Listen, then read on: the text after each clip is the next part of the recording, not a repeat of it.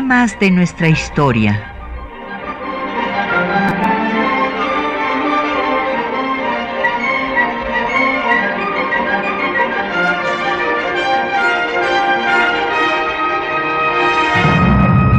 Un espacio que difunde el conocimiento del pasado para comprender nuestro presente.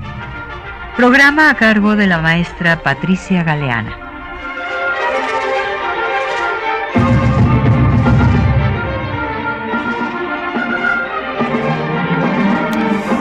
Días. Pues eh, se movilizaron de nueva cuenta las sufragistas mexicanas para lograr eh, la ciudadanía que va a ser finalmente eh, dada en el nivel municipal con la reforma al artículo 115 constitucional en 1947. Entonces, con ese motivo, pues hoy vamos a dedicar el programa a hablar de las mujeres que dieron esta batalla hace 70 años y también de cuál era la mentalidad que había, las ideas, todo lo que se discutió todavía en esos años eh, sobre cuál debía ser el quehacer de las mujeres. Y tenemos como cada viernes en temas de nuestra historia publicaciones sobre el tema que estamos tratando y el día de hoy les vamos a dar la Revolución de las Mujeres en México. Es una publicación del Instituto Nacional de Estudios Históricos de las Revoluciones de México, eh, que va a, que aquí van ustedes a ver los artículos de una serie de colegas que estudian pues eh, desde el recorrido histórico por, que se hace por la vida de las mexicanas, eh, cuáles son eh, las principales luchadoras en este campo. Rosa María Valles nos habla de Hermila Galindo, Enriqueta Tuñón de las mujeres del Frente Único Pro Derechos de la Mujer, Gabriela Cano también nos trata de algunas de sus ideas, de sus organizaciones, lo mismo que Lucía Melgar, entre otras. Entonces llámenos, tenemos como siempre a su disposición el 55 36 89 89 con cuatro líneas y una LADA sin costo. Ah, no, no es cierto, no son cuatro líneas, ya nos quitaron y nada más tenemos la mitad, dos líneas. Y una LADA sin costo 01800 505 26 88, un correo de voz 56 23 32 81 y el correo electrónico temas de nuestra historia arroba yahoo.com.mx. Eh, nos puede seguir en Twitter en arroba temas historia, en Facebook temas de nuestra historia UNAM y escuchar el programa en línea en el www.radiounam.unam.mx.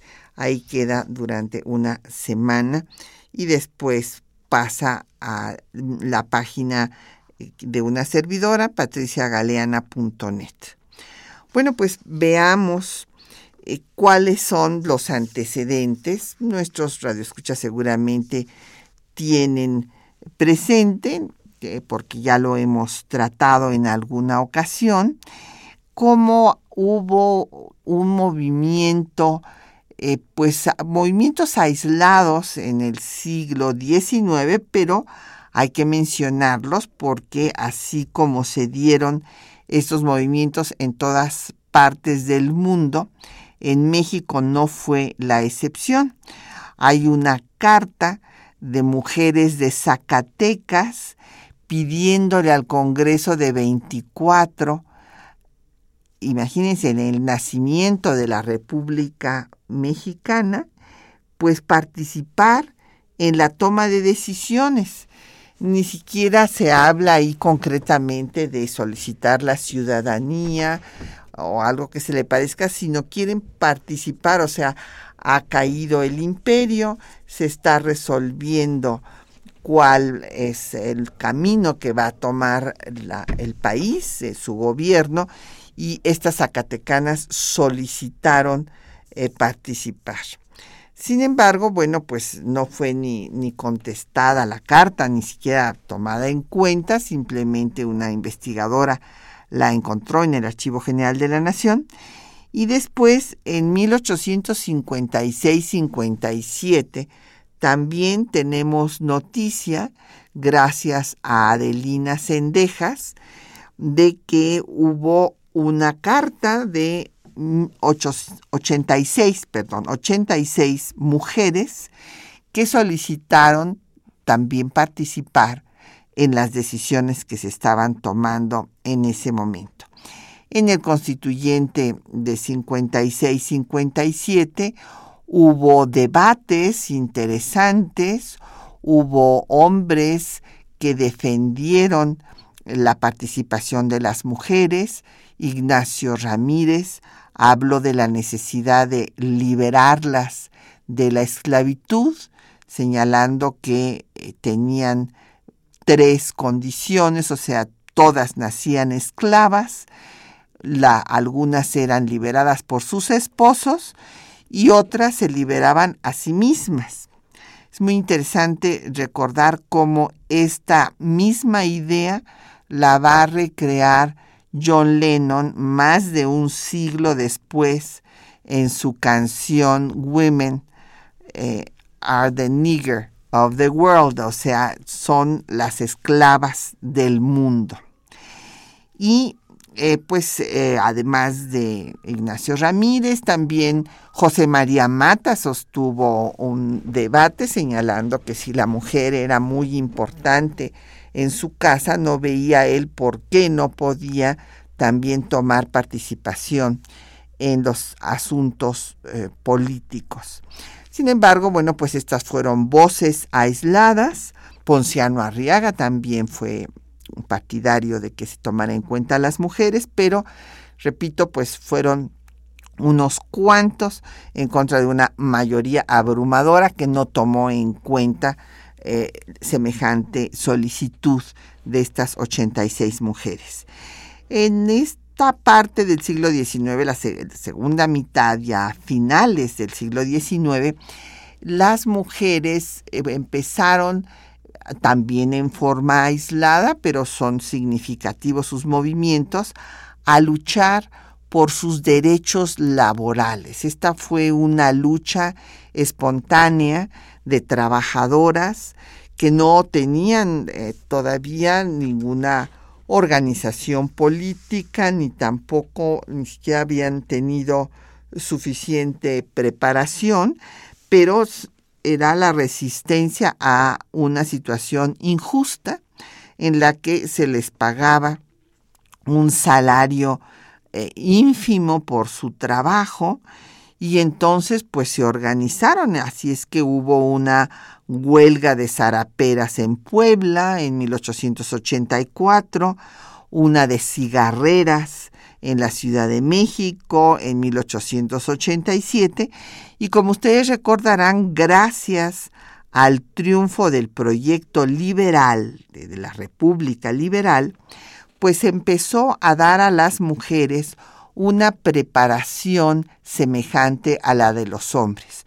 No ya nada más se les prepararía para rezar, para ir a misa, para ser esposas abnegadas y madres sumisas, sino que empezaron a tener clases y por eso María Belén, la directora de la escuela secundaria para señoritas en 1869, cuando la inaugura Juárez, dice que es una revolución la que se está llevando a cabo porque las mujeres van a poder participar en todo tipo de actividades, ya que van a estudiar lo mismo historia que geografía y matemáticas. Entonces, esta escuela secundaria para señoritas va a abrir la posibilidad, pues, de tener un acceso a una educación no nada más religiosa y así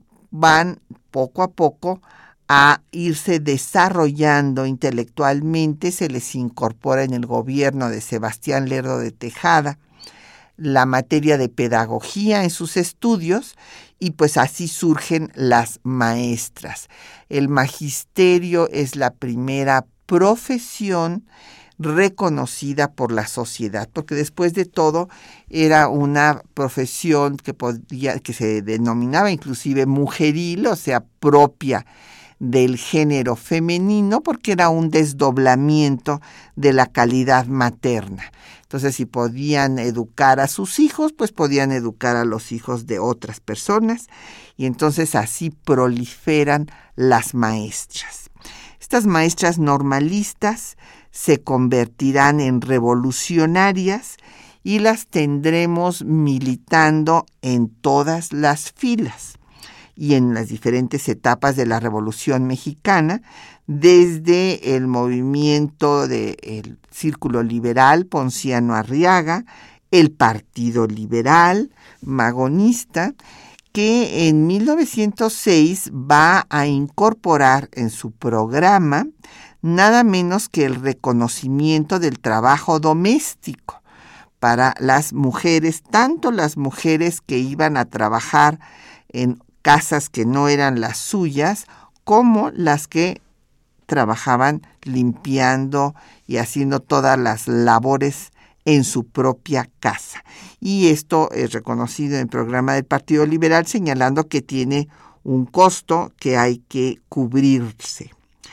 Eh, sin embargo, bueno, ya sabemos que el Partido Liberal Mexicano no va a continuar en el proceso revolucionario, puesto que tomará una posición eh, anarquista y aun cuando hay algunos movimientos armados en el norte del país, bueno, pues esto no va a lograr la transformación y a derrotar a la dictadura de Porfirio Díaz. Vendrá después Madero y en el movimiento maderista, pues las mujeres forman clubes políticos antireleccionistas, inclusive hay un club de eh, católicas, y resulta que cuando gana Madero, pues van a ver a Vázquez Gómez para pedirle el, participar políticamente, puesto que ya lo hicieron, ya habían participado políticamente en estos clubes y sin embargo, pues su solicitud no es atendida en el gobierno maderista.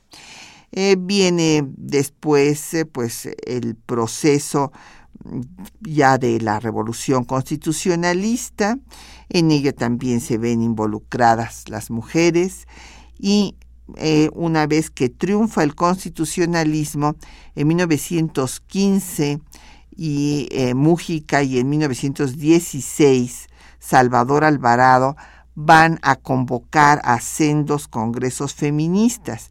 Del Congreso de Tabasco no tenemos eh, realmente información y en cambio sí tenemos todos los detalles de los congresos, porque fueron dos que se llevaron a cabo en Yucatán, en Mérida, uno a principios del año de 1916 y otro al final.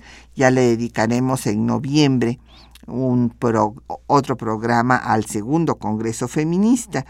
Ahí se discutió, como ya habíamos comentado en el mes de enero, pues la educación laica, hubo eh, pues escándalo con las propuestas de Hermila Galindo en la ponencia que envió pidiendo no solo el voto, sino eh, la educación sexual. Hubo mujeres radicales como Francisca Ascanio de Vanguardia, que señaló que la experiencia nunca podía ser previa, que se daba en la lucha. O sea, porque se decía que las mujeres pues no estaban preparadas, aunque tuvieran títulos universitarios y los hombres fueran analfabetas, que no tenían experiencia y por eso Francisca Ascanio decía la experiencia se, se da en la, en la lucha. Sin embargo, hubo una gran reticencia e incluso Inés Malváez habló de que se pondría en peligro a la soberanía del país si se le daba el voto a las mujeres. Inés Malváez era una maderista que era anticlerical y consideró que el darle el voto a las mujeres era dárselo a la Iglesia. En conclusión, en la Constitución de 1917, donde Hermila presentó esta demanda para obtener la ciudadanía limitada, nada más municipal era la que estaban pidiendo, pues solo tuvo dos votos, uno de Salvador González Torres a favor, otro que ni siquiera se consignó el nombre del diputado y 66 votos en contra. Bueno, pues vamos a hacer una pausa para escuchar un poema melopea de Luis Advis en donde se da testimonio de la lucha que se desarrolló eh, también eh, por las sufragistas, en este caso de Chile.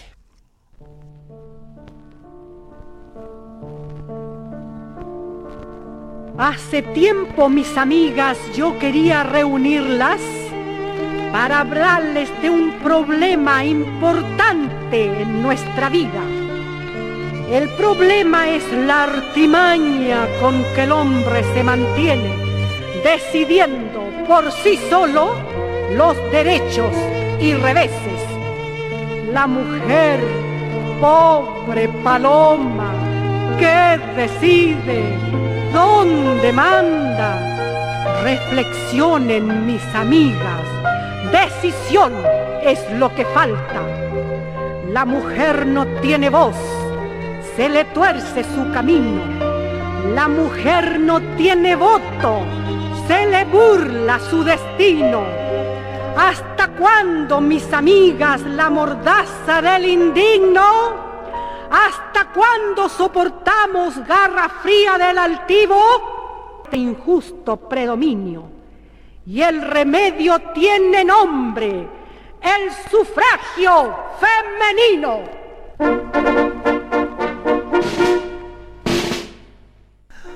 Bueno, pues ahí tienen ustedes este poema eh, llamando pues a la lucha por el sufragio y ya nos han empezado a llegar una serie de preguntas y comentarios.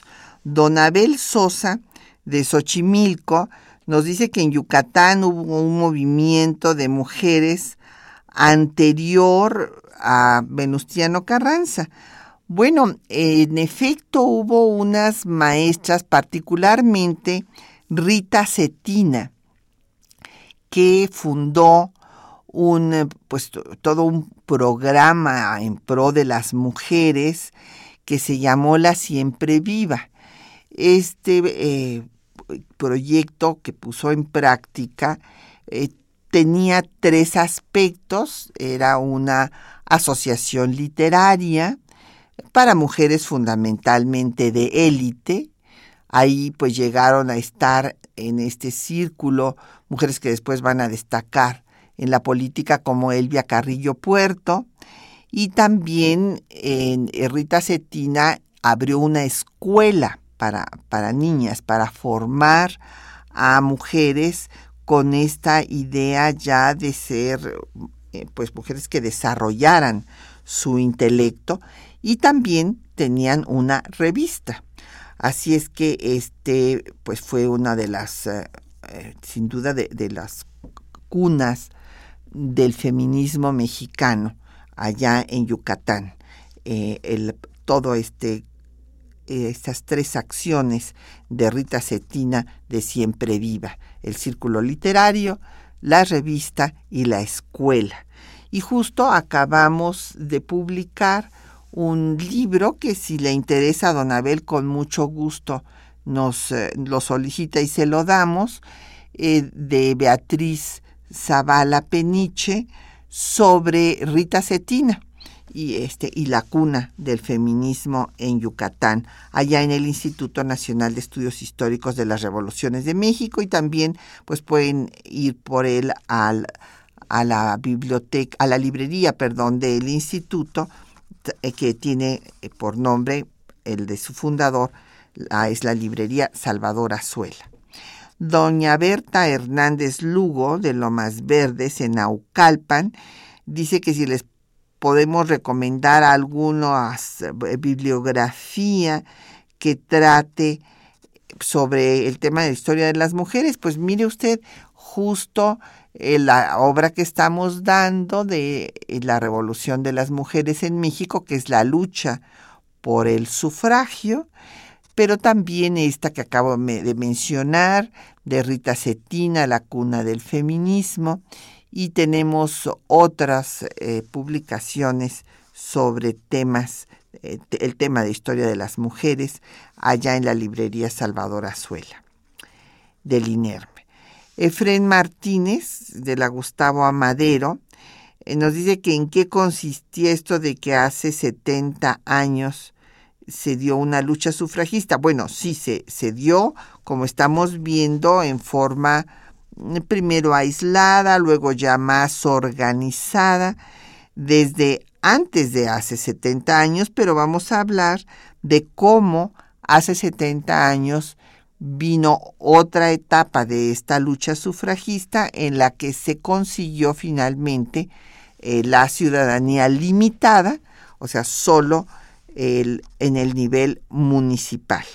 Y me pregunta don Efren que si voy a estar en la feria de libros. Sí, sí voy a estar, don Efren, voy a estar el próximo miércoles y jueves, ahí a las seis de la tarde.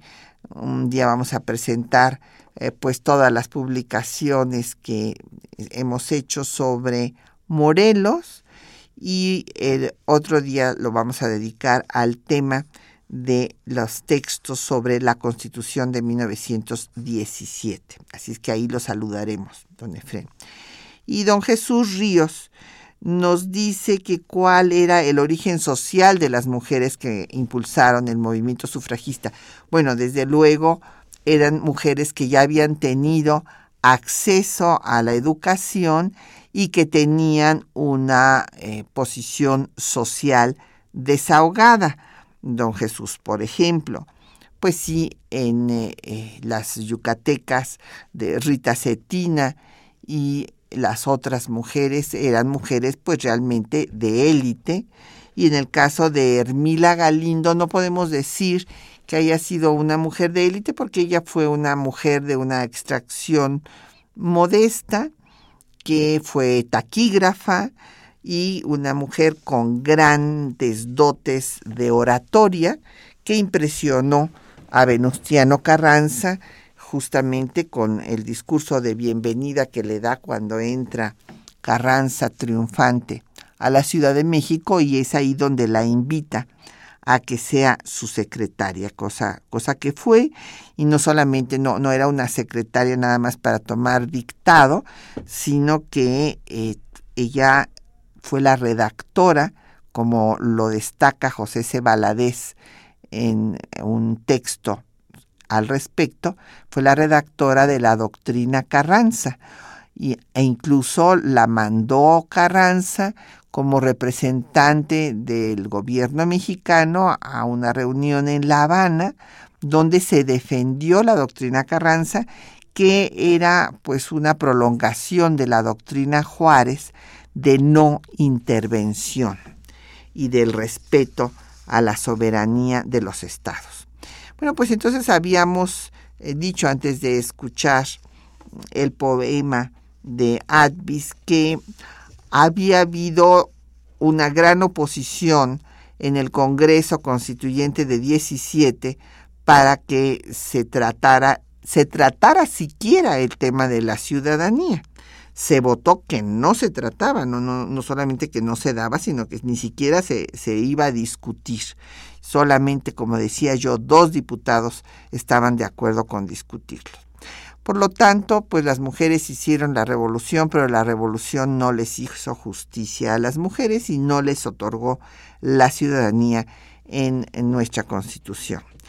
Eh, sin embargo, la lucha sufragista pues no solamente continuó, sino que creció. En la década de los 20 tenemos casos aislados en donde eh, hay gobernadores de vanguardia de ideas avanzadas, como el caso de Felipe Carrillo Puerto, que había sido el presidente del Partido Socialista de eh, Yucatán y que va a considerar que como en la Constitución no se habla del sexo de los votantes, que la interpretación que él da al texto constitucional es que no está prohibido que las mujeres voten, por lo tanto, eh, establece bajo su gobierno en Yucatán que las mujeres voten y sean votadas.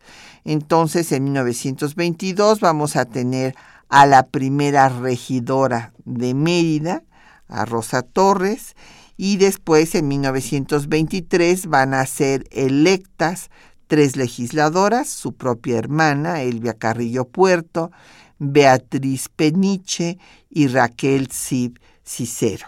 Sin embargo, como recordarán, en 24 es asesinado Carrillo Puerto y entonces estas eh, tres mujeres reciben amenazas y tienen que dejar sus cargos.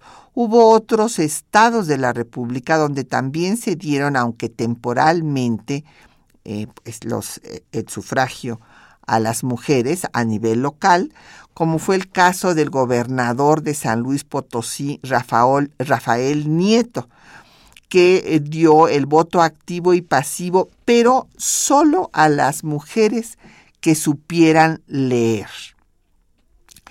Eh, después, eh, cuando vino su sucesor, en 1926, se deroga tal legislación en San Luis Potosí. Hubo eh, también en, en, los 20, en 23, el primer Congreso Nacional Feminista en la Ciudad de México, promovido por la Liga Panamericana, y las mujeres ahí demandaban la igualdad civil.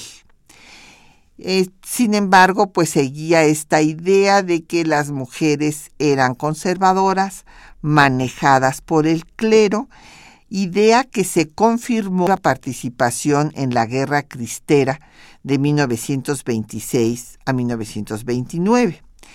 Eh, por lo tanto, no se pudo avanzar en la década de los 20 para modificar la constitución y solo se dieron estos casos aislados que mencioné de Yucatán, eh, de San Luis Potosí, que después se echaron abajo, de Chiapas, esto también es muy importante, en Chiapas no se eh, da marcha atrás a la medida, y después en 1935 se crea el Frente Único pro derechos de las mujeres, encabezado por la comunista Refugio González.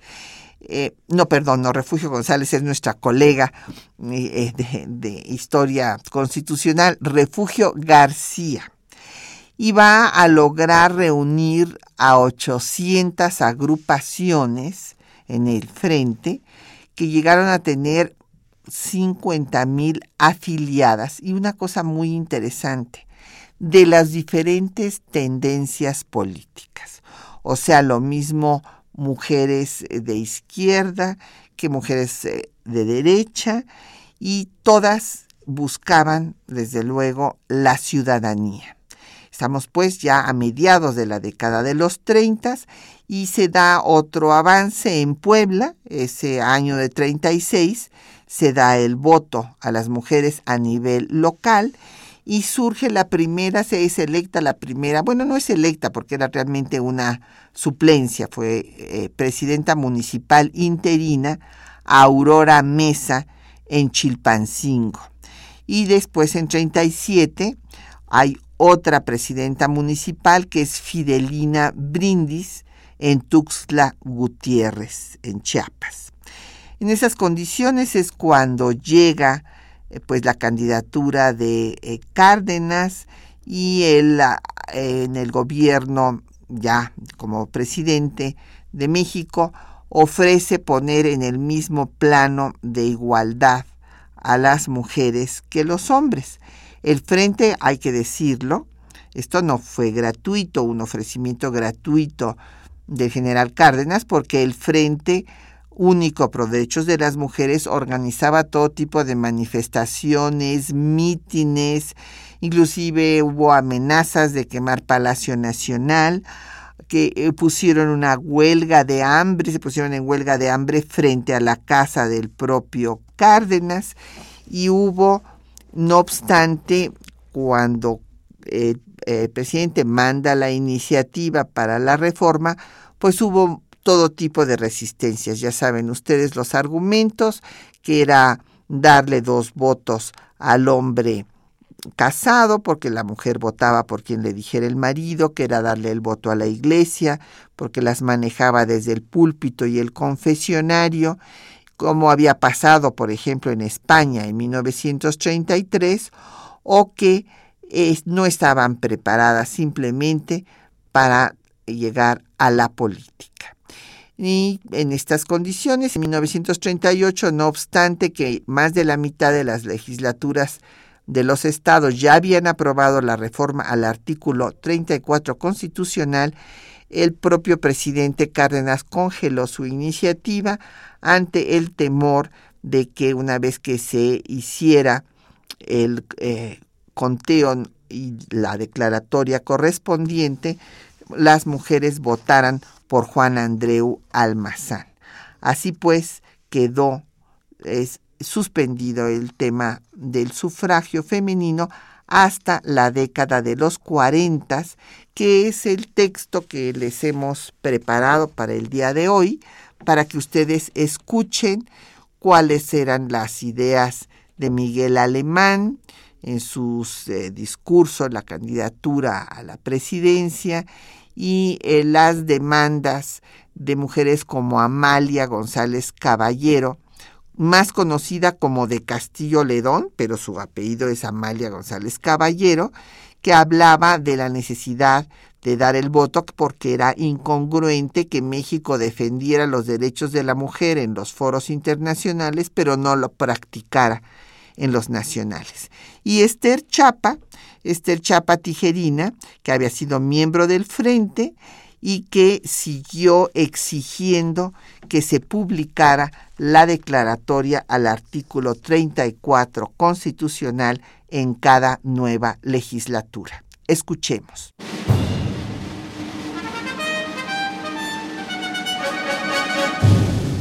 El 27 de julio de 1945, un grupo de mujeres organizadas convocaron a un mitin frente a la Arena México en apoyo a la candidatura de Miguel Alemán. El aspirante a la presidencia destacó el importante papel de la población femenina en el progreso del país.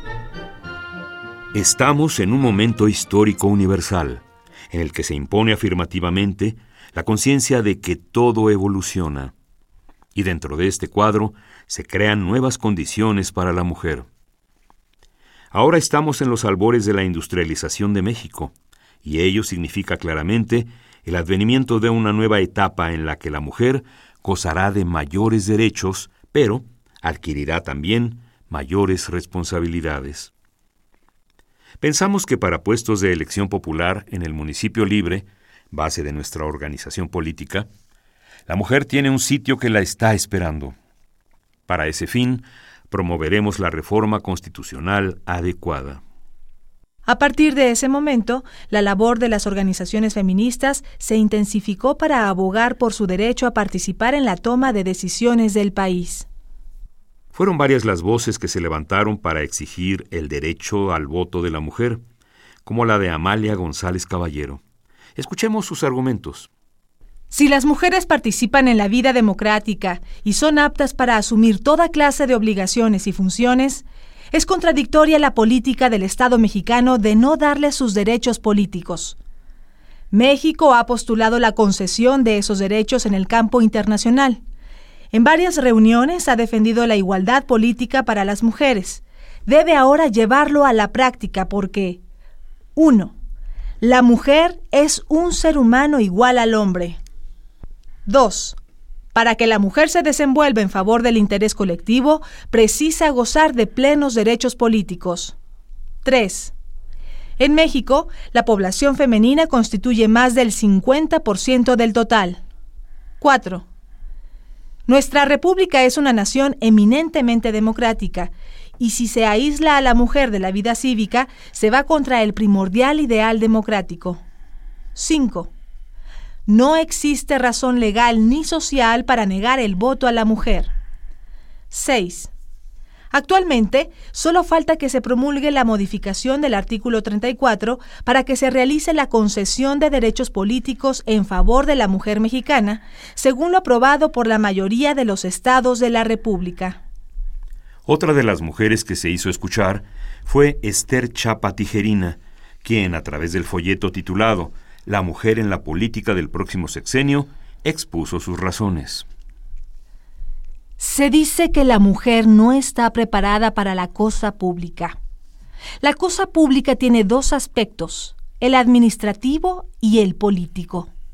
La mujer sí puede cuidar la hacienda pública para oír los derechos del pueblo, auscultar sus necesidades, distribuir sus ingresos en obras de beneficencia, escuelas y salubridad.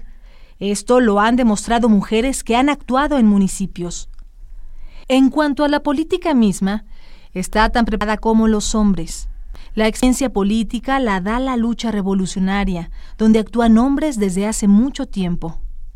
Se dice que la mujer es ignorante, y yo me pregunto, ¿debemos educarla y cultivarla primero para después exigir sus derechos? No. Es sobre la marcha de las conquistas sociales, sobre lo que se va logrando la educación del pueblo, y así ha sido como se ha estado educando la mujer, y así será como se logre la educación cívica e integral. Otro argumento es, la mujer es reaccionaria.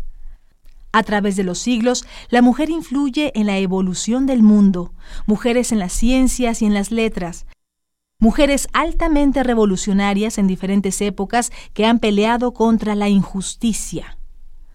En México las mujeres han peleado por la independencia, contra el porfirismo, en huelgas, en la lucha agraria y en todos los aspectos de nuestra vida nacional. La mujer está unida en la lucha por el voto. Todas deseamos el voto, todas deseamos tener igualdad política con el hombre, todas tenemos deseos de que vayan mujeres a las cámaras a defender los derechos de los obreros y campesinos, a defender los derechos del pueblo. El 4 de diciembre, tres días después de su toma de posesión como presidente, Miguel Alemán envió al Congreso la iniciativa para modificar la fracción 1 del artículo 115 con las siguientes observaciones. Considerando que es evidente la necesidad de que la mujer intervenga en las funciones electorales, tanto para elegir a los municipios como para ser nombrada para estos cargos, considerando que como la materia municipal se encuentra sometida a la competencia de los estados, procede incluir en la Constitución Federal el precepto que establezca el acceso de la mujer mexicana a la vida política activa en aquel campo, el de la vida común del municipio, lo que permitirá que después se atribuya a la mujer una más amplia y general capacidad electora, tanto en la esfera política de los estados como en la correspondiente a la federal. Tras acalorados debates en el Congreso, finalmente la reforma fue aprobada el 31 de diciembre de 1946 en sesión ordinaria de la Cámara de Senadores y se publicó en el Diario Oficial de la Federación el 12 de febrero de 1947. Con ello se otorgó la ciudadanía restringida. Las mujeres tendrían al fin el derecho de votar y ser votadas en elecciones municipales. Bueno, pues ahí tienen ustedes los textos de Amalia González Caballero, de Esther Chapa. Me gustaría decir algunos datos, breves datos, de la vida de estas dos mujeres, que las dos son tamaulipecas.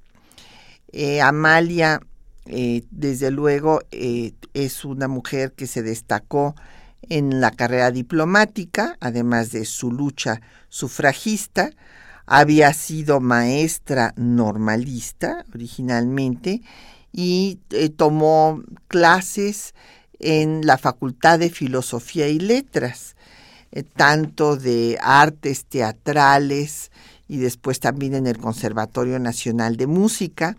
Fue, entre otras mujeres, eh, se unió al Frente Único Pro Derechos de la Mujer y más adelante sería subsecretaria de Asuntos Culturales en el gobierno de Adolfo López Mateos. En el caso de Esther Chapa, Ella es una mujer que se distinguió en su trabajo de médica cirujana. Em, desde luego fue egresada de la Escuela Nacional de Medicina de la UNAM y fue la única mujer que era catedrática de la Escuela de Medicina. Por muchísimos años fue la única mujer. Ella tenía la cátedra de microbiología miembro muy distinguido y activo del Frente Pro Derechos de la Mujer. Eh, también eh, posteriormente tuvo una acción muy importante en pro de las mujeres que fue eh, el crear en el gobierno de Ruiz Cortines la cárcel para mujeres, para que las mujeres tuvieran su propio espacio y no estuvieran en las cárceles de hombres. Ella fue la, promotora y la que dirigió el proyecto para crear la cárcel para mujeres en Santa Marta, Acatitla, como jefa de prevención social de la Penitenciaría Federal. Entonces estas dos sufragistas pues tuvieron después un desempeño importante tanto en sus profesiones como también en seguir eh, pues defendiendo derechos de las mujeres. Nos llegaron varias eh, preguntas y comentarios. Don Alberto Mejía Aguilera de la Gustavo Amadero nos pregunta por la Güera Rodríguez. Bueno, la Güera Rodríguez, eh, don Alberto, pues es de la etapa insurgente y bueno, pues fue una mujer influyente que tuvo inclusive la admiración de Agustín de Iturbide, que desvió eh, la entrada del ejército trigarante para irle a rendir honores. Eh, José Guadalupe Medina, eh, de Netzahualcoyot, nos pregunta qué posición tomaba el clero mexicano junto a las luchas sufragistas. No, pues no las veían bien, don José, porque pues el clero consideraba que la mujer debería de ser una persona abnegada, que estuviera en su casa. Y déjenme decirles que esta eh, eh, aprobación de la reforma al artículo 115 constitucional para que las mujeres votaran en el nivel municipal que se aprobó en 1947, bueno, pues no fue así fácil la aprobación porque déjenme decirles que el propio Miguel Alemán, en su discurso para promover esta reforma y que las mujeres pudieran votar a nivel municipal, declaró que no debía de dejar, y esto es textual del discurso de Miguel Alemán, este discurso lo da en la Arena México en 1945 frente a 5.000 mujeres. Él ofrece ahí esta reforma para que voten a nivel municipal, pero dice textualmente sin dejar de ser la madre incomparable, esposa abnegada, y hacendosa, la hermana leal y la hija recatada. O sea, en la visión eh, tanto de Miguel Alemán como de la sociedad en ese momento, pues seguía pensando, bueno, las vamos a dejar que voten a nivel municipal, pero deben de seguir siendo esposas abnegadas. Eh, o sea, negadas, ¿verdad? la que no eh, se cuida ni su salud, estas madres que en las zonas rurales comen si es que sobra algo después de que comen toda la familia. Bueno, pues esta abnegación que menciona Alemán en su discurso en la Arena México en 45, las propias mujeres que estaban ahí reunidas y que hacen uso de la palabra, pues hablan de que es una de las virtudes de la mujer mexicana, su abnegación, o sea que no controvierten semejante visión. Y bueno, había cosas tan extrañas en esas mujeres eh, líderes en este movimiento dentro del partido oficial que Aurora Fernández fue representante del sector campesino cuando Aurora Fernández era universitaria y no tenía nada que ver con el campo, yo creo que nunca ni siquiera ah, se había parado en él. Eh, en estas condiciones en la prensa, pues se dijo que las mujeres habían ovacionado la propuesta de Miguel Alemán, pero el Excelsior comentó que había resistencia todavía en los diputados. En 46 se funda el Partido Revolucionario Institucional, que se transforma del PRM de, eh, de, Cárdenas, el Partido de la Revolución Mexicana, al Partido Revolucionario Institucional, y en su plataforma se pone que la mujer debe tener los mismos derechos que los hombres. Y bueno, con voces como las de Amalia González Caballero, con la de Esther Chapa, bueno, pues eh, desde luego hay una presión para que finalmente se apruebe esta reforma. Sin embargo, entre la oposición que hubo, y déjenme decirles que votó en contra de dar el voto a nivel municipal a la mujer, un eh, diputado del PAN, Aquiles Elordui. Y lo que dice es verdaderamente impresionante. Eh, dice que pues el hombre tiene en su casa la ternura y la abnegación de la mujer mexicana, su mansedumbre y su resignación, esto es textual, que son las características esenciales de la mujer mexicana y que le están llegando del extranjero costumbres extrañas y que entonces la están alejando de su casa, de sus hijos, de su esposo. Y alerta el Ordui de que los hombres están perdiendo sus fuentes de superioridad. Esto es textual. De superioridad ya que las mujeres también están ganando dinero y entonces lo único que le queda al hombre para seguir siendo superior es la política. Y dice, si vamos a ser iguales que ellas en la calle, pues tendremos que dedicarnos a coser, a bordar y a moler.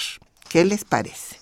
Y desde luego, el voto en contra de esta reforma fue el único voto en contra. Vamos a escuchar eh, más música. Vamos ahora a escuchar el himno sufragista eh, con Margot Loyola.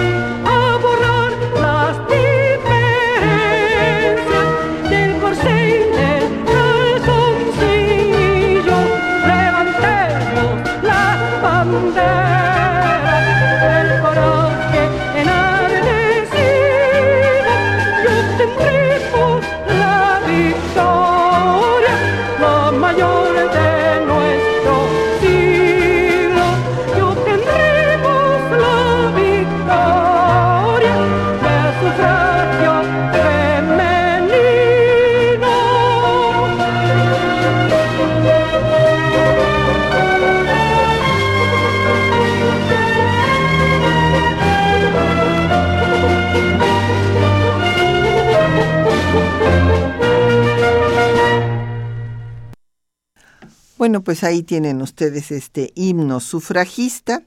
Y bueno, pues ya escucharon ustedes estas ideas eh, este, terribles, o sea, de, la que la mujer pues sí iba a votar, pero tendría que seguir siendo abnegada, hacendosa y recatada, dicho por Miguel Alemán, y pues la preocupación del Ordui de que pues iban a perder sus fuentes de superioridad los hombres si las mujeres entraban a la política y entonces se iban a tener que dedicar a coser y a bordar.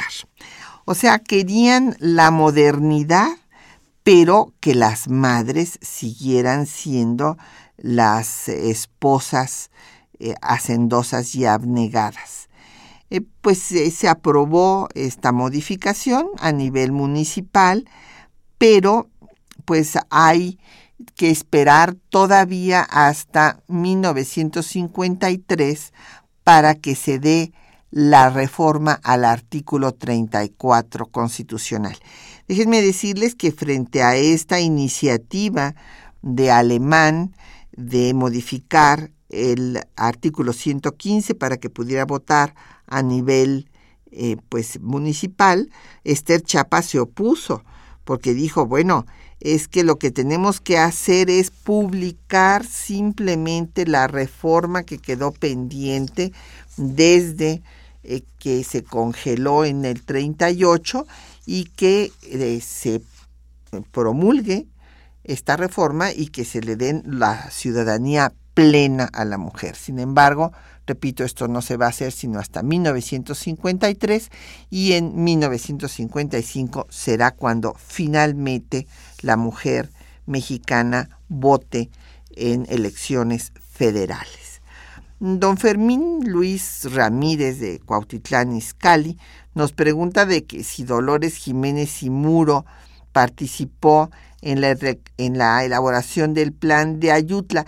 No, no es en el plan de Ayutla, don Fermín. El plan de Ayutla es el que se hace para acabar con la dictadura santanista en el siglo XIX.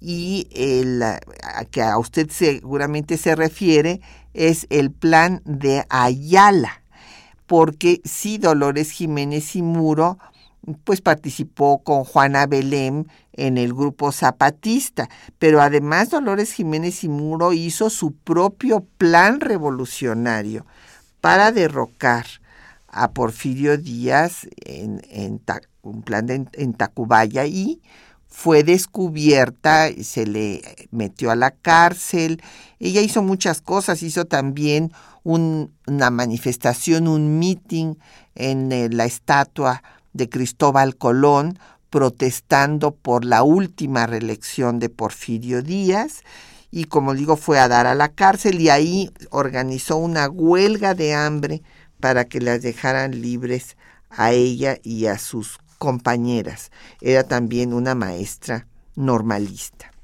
Eh, nos habló la señora Cárdenas de Naucalpan y dice que por qué existe la historia, la, en la historia la contradicción de que la mujer pudo votar hasta dos sexenios después de que se aprobó el voto. No, eh, eh, señora Cárdenas, lo que pasó es que se aprueba el voto a nivel municipal en el 47. Como decía yo, el federal se aprueba hasta el gobierno de Ruiz Cortines y van a votar eh, por primera vez en 55. Eh, doña Dolores Miraflores Miranda de la Benito Juárez me pregunta que si voy a estar en la Feria de Minería. Sí, doña Dolores, allá nos vemos el miércoles y el jueves ahí voy a estar a las 6 de la tarde presentando los libros de Morelos el jueves y el miércoles eh, los eh, de la Constitución de 1917. Y también me pregunta que dónde se puede encontrar el libro de Juárez y las leyes de reforma. Bueno, no sé exactamente a cuál se refiere a usted. Em, yo tengo uno publicado por eh, Miguel Ángel Porrúa sobre Juárez, que salió justamente para el bicentenario de su nacimiento en el 2006 y uno sobre Juárez jurista que fue publicado por el Instituto de Investigaciones Jurídicas de nuestra universidad. Entonces, pues el, creo que el de Juárez del 2006 ya está agotado, pero el de Juárez jurista sí lo puede usted todavía encontrar en las eh, eh, librerías universitarias.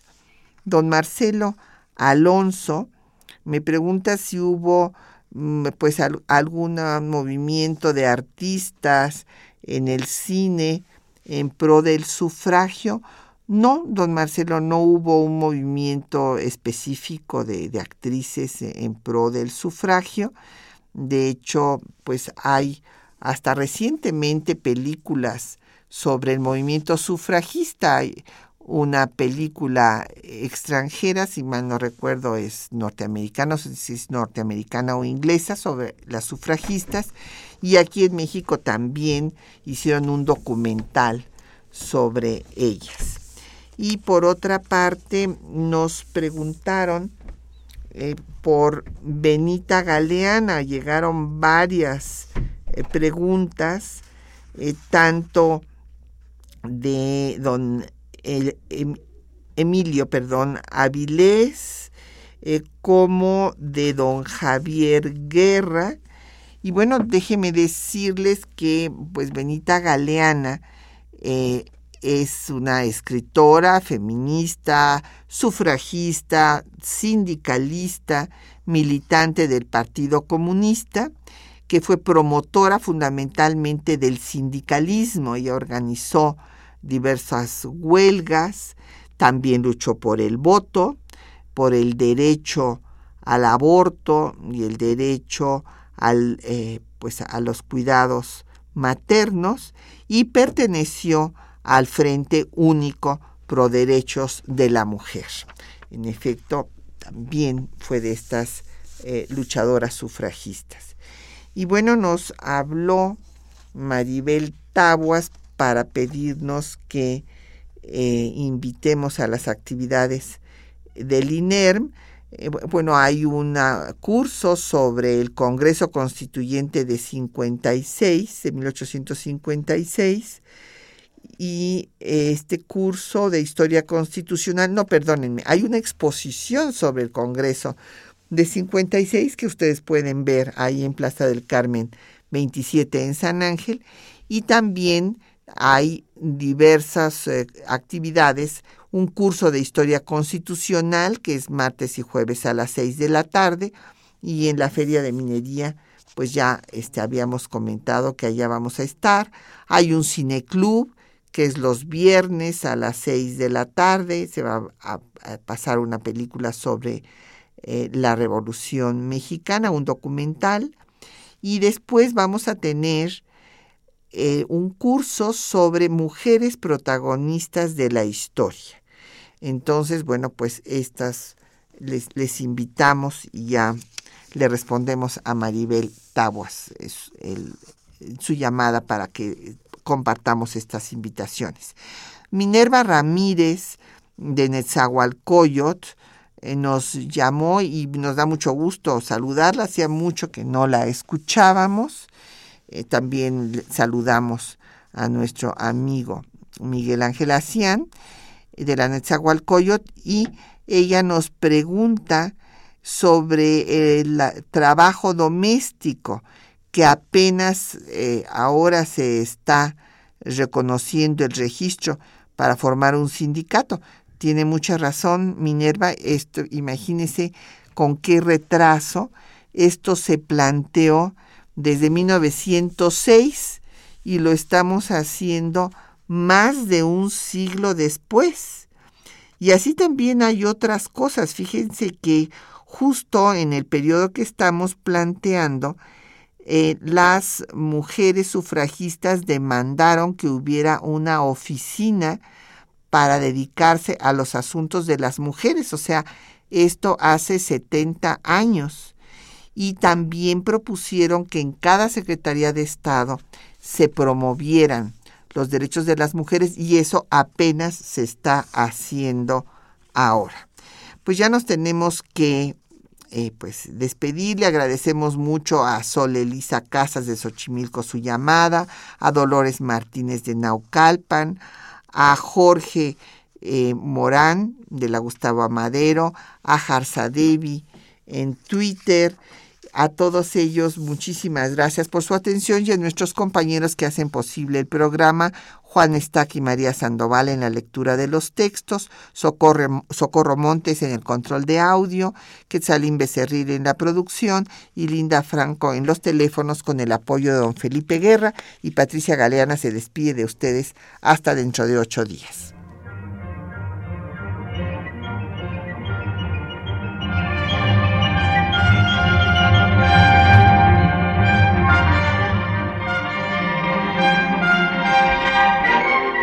Temas de nuestra historia.